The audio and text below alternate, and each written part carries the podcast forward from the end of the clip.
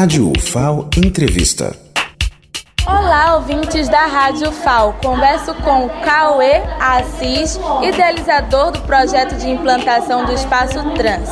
Cauê, como foi desenvolvido o projeto? Olha, o projeto foi iniciado por uma sequência de coisas. Vários campos já estavam pensando na implantação do ambulatório trans. Existia uma equipe do HU que já pensava essa implantação.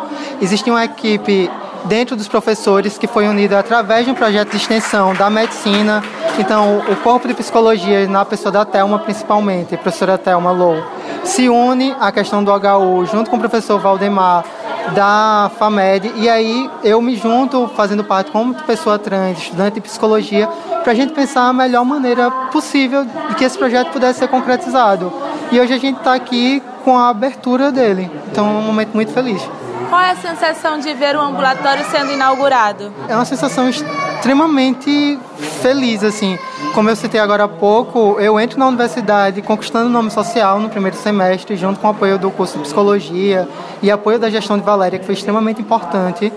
E finalizo minha graduação agora no, em dezembro tendo concretizado também a questão do ambulatório trans. Então, para mim, fazer uma graduação de cinco anos e pensar que duas grandes coisas foram mudadas nesse processo, eu só posso dizer que estou muito feliz. Agradeço aqui pela entrevista. Eu me chamo Blenda Machado para a Rádio FAO.